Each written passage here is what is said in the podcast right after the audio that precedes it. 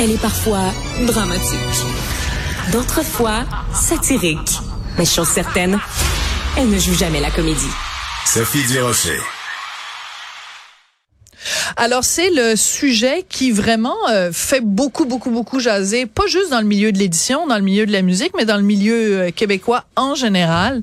Nouvelle euh, nouvel album de Ginette autobiographie de Ginette, disponible seulement sur le site de Ginette et dans les pharmacies Jean Coutu. Et celui qui est responsable de tout ça, je l'ai devant moi, Nicolas Lemieux, qui est producteur, homme d'affaires. Bonjour, Nicolas. Bonjour, Sophie.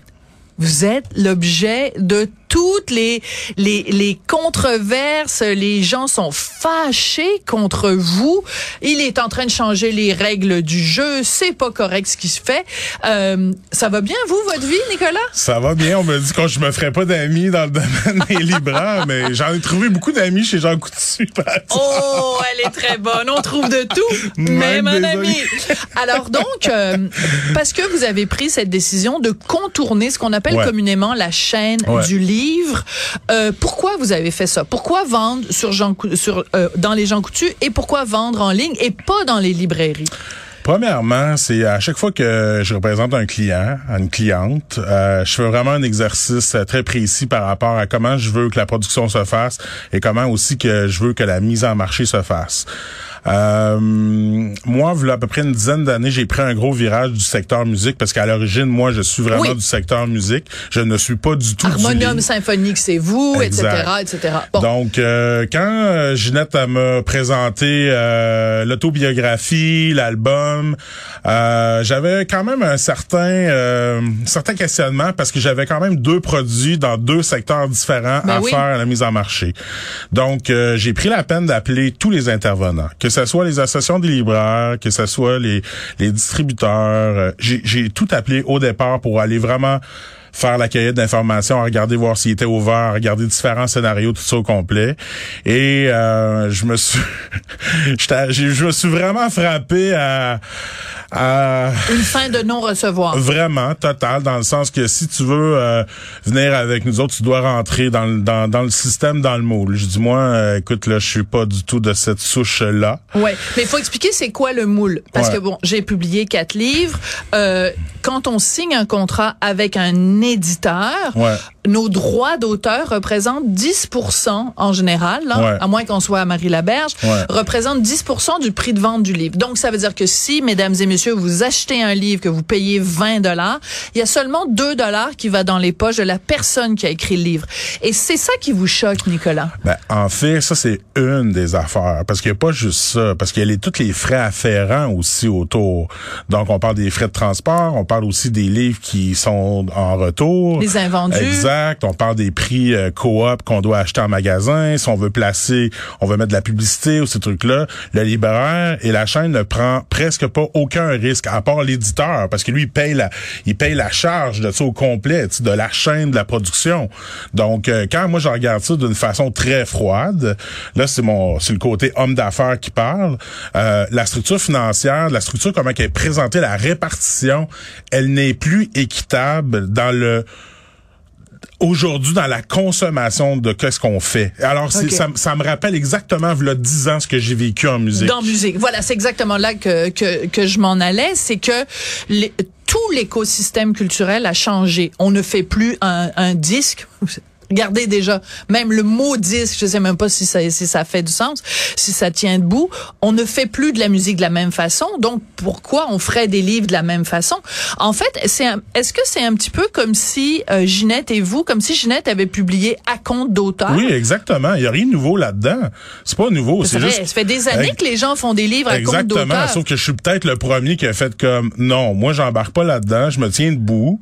Puis euh, euh, j'ai écouté les règles, moi, selon moi, il devrait avoir une répartition euh, vraiment plus équitable entre les différents intervenants. Puis je pense qu'il y a peut-être un intervenant trop aujourd'hui en 2023 dans la chaîne du livre. C'est qui? Ben, en fin de compte, moi, je pense que le distributeur, la job pourrait être faite par l'éditeur, ensemble, avec tous les moyens qu'on a, comme que je fais moi présentement. Donc, euh, Non, mais je veux juste savoir comment vous faites. Vous, vous avez donc physiquement le livre de Ginette. Et là, vous les mettez dans votre camion, vous avez les, allez le distribuer dans chacune des, des, moi qui le des pharmacies. là, Non, ben, mais Nicolas. oui.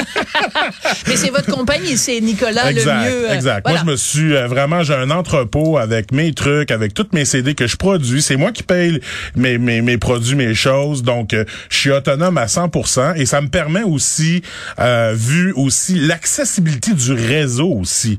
C'est quand même très important parce que si on voit comme euh, comme dans le domaine du, du disque, il y a plus de magasins où y a les disques. C'est juste des affaires très très précis. Ouais. Donc, et c'est la même chose que qui est en train de- aussi d'arriver dans le livre. Euh, je, je veux pas être plate, mais tu sais, si on en regarde ça, un peu comme là, nous disant, pour moi, le secteur du livre est un peu aux soins palliatifs présentement.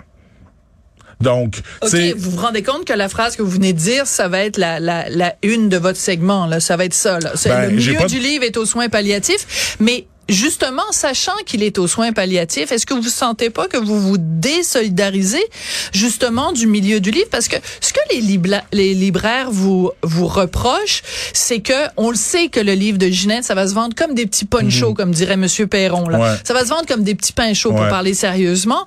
Et là, donc, en fait, parce que il va se vendre beaucoup, s'il était disponible en librairie, ça permettrait à des gens qui, dans la chaîne du livre, vendent beaucoup moins de livres, de rester en vie. Si vous vous retirez complètement le livre de Ginette de- du merveilleux monde des libraires, ben ça veut dire qu'il y a peut-être des gens qui vendraient des livres à 500 exemplaires qui ne pourront plus en moi, je suis d'accord avec livres. vous. J'ai été le premier à lever la main. J'ai demandé à avoir quelque chose d'équitable pour Ouais. Ginette.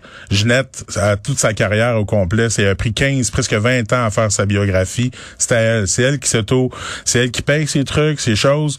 Donc, moi, mon travail, mon job, c'est d'aller chercher le meilleur deal possible. Pas juste une question financière, mais une question aussi de mise en marché, d'accessibilité, puis aussi de marketing, de voir comment qu'on bâtit nos choses. Tu sais, Ginette, c'est Ginette, c'est la plus grande chanteuse du Québec.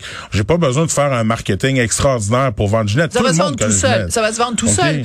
Mais ce qui est intéressant, par contre, c'est que on a appris dans la presse la semaine dernière que, en fait, une évidence, c'est que vu que votre livre n'est pas, euh, ben, le livre de Ginette n'est pas disponible dans les librairies, les bibliothèques, par exemple, qui sont obligées par la loi de se fournir en livres auprès des libraires. C'est quand même euh, flou, ça. Hein? Moi, Ouais. je suis nouveau là-dedans, puis j'ai des gens qui ont commandé des bibliothèques, qui ont commandé des livres. Donc, euh, via ma plateforme Ozico. Ouais. Donc, ils ont commandé des livres. Alors, moi, la loi, je pense que ce serait quelque chose, cette question-là doit être adressée au ministère des vétuste. Peut-être qu'elle est vétuste Ben, aussi, la je- loi. Je, pense comme le système qu'il y a présentement, il y a de la poussière un peu sur la loi, puis il y a de la poussière aussi, mais faut l'enlever, il faut vouloir ouvrir ça, il faut vouloir partager. Ouais. On a regardé dans le dernier budget, il y avait un pourcentage de 35% qui était accrédité aux euh, aux éditeurs supplémentaire crédit d'impôt de 35% Comment ce crédit d'impôt-là est redistribué? Est-ce qu'il est fait équitablement à toute la chaîne?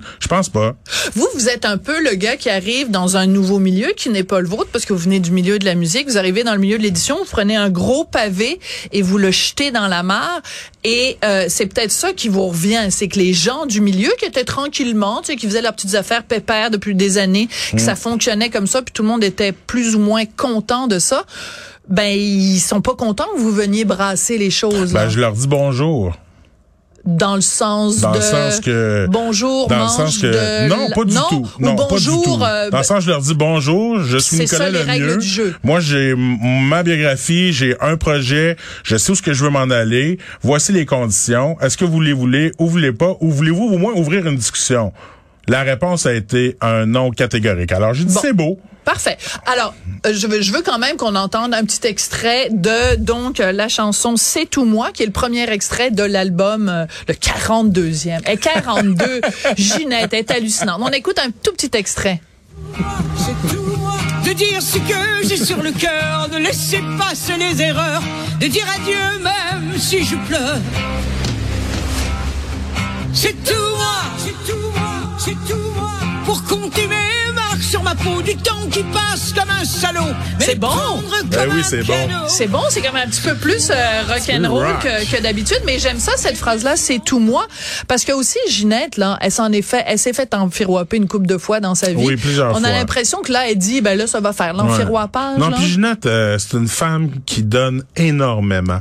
C'est une dame de cœur. Elle donne tellement à son public, aux gens, tout le temps. À chaque fois j'ai des demandes, des trucs, je- vous, pouvez- vous pouvez même pas savoir le nombre non. Mais Elle alors, dit toujours oui? pff, souvent, quand elle peut le faire, parce qu'elle a un horaire très chargé, Ginette. Ouais. OK, mais quand elle peut le faire, c'est la, c'est la dame de cœur que, sincèrement, bien dit. qui donne beaucoup, beaucoup aux gens. Qu'est-ce que vous avez appris sur Ginette que vous ne saviez pas en lisant son autobiographie? Oh mon Dieu, beaucoup de choses. Moi, je suis beaucoup plus jeune, c'est sûr. Pourquoi vous me regardez quand Non, vous non, dites non, je suis ben beaucoup mais- plus jeune? vous, la vieille madame, là, qui pose des questions. Ah non, mais en fait, c'est que sin- sincèrement, la Rapidement, vous avez une minute pour me faire une, une un faut scoop. le lire. Un scoop. Non, non, non, non. j'ai pas de scoop à Nicolas faire. Lemieux, je, je vous, il vous reste 54 secondes. C'est sûr que la jeunesse, la jeunesse de Ginette, c'est quand même, euh, ça fait quelque chose. C'est, c'est, c'est frappant de lire ça. Donc, euh, c'est quand même quelque chose euh, assez intense, parce qu'on comprend un peu toute le- la suite des choses. Mais c'est une carrière euh, incroyable. Mais vous avez, vous qui côtoyez quand même Ginette de façon intime, vous Oui. avez vraiment découvert un nouvel aspect de Ginette que vous ne Ah, connaissiez pas. totalement. Disons que j'ai un regard complètement différent pour- après avoir lu cette biographie-là. C'est clair. Plus vulnérable, plus forte que vous le pensiez? En fait, ce que je vous dirais, c'est qu'il y a une petite Ginette puis il y a une grande Ginette. Alors pour moi, la petite Ginette, la petite fille, qui qui qui c'est c'est ce côté-là, je pense que Ginette nous a emmenés dans sa biographie, puis c'est là qu'on voit aussi avec toute la grandeur comment la complexité de tout ça. Ouais. Vous avez un peu dépassé votre 54 secondes, mais je vous le pardonne parce que vous êtes vraiment un bon, un bon roi du marketing. Nicolas Lemieux, vous êtes producteur, homme d'affaires. Derrière, donc, ce double projet, nouvel album, euh, autobiographie euh, de Ginette. Donc, vous dites c'est une dame de cœur. Donc, une fois que ça va être diffusé, là, sa grande entrevue avec Monsieur Paul Arcan, elle va Ouais. Pouvoir venir à Cube pour nous parler. Sûrement. Ben, vous dites qu'à chaque fois qu'on fait des demandes, elle dit jamais non. Fait que là, jamais je croirais qu'elle va me dire non. Ginette, ça fait des années, je la connais. T'as mon numéro à cette heure. Merci beaucoup, Chez Nicolas. Jean Coutu, dès le 6 avril. Oui, bah, vous êtes très bon vendeur. Euh, Tristan Brunet-Dupont à la réalisation, la mise en onde, je vous dis merci. Marianne Bessette à la recherche, je vous dis merci. Merci Nicolas Lemieux, puis merci à vous d'avoir écouté Cube. À très bientôt.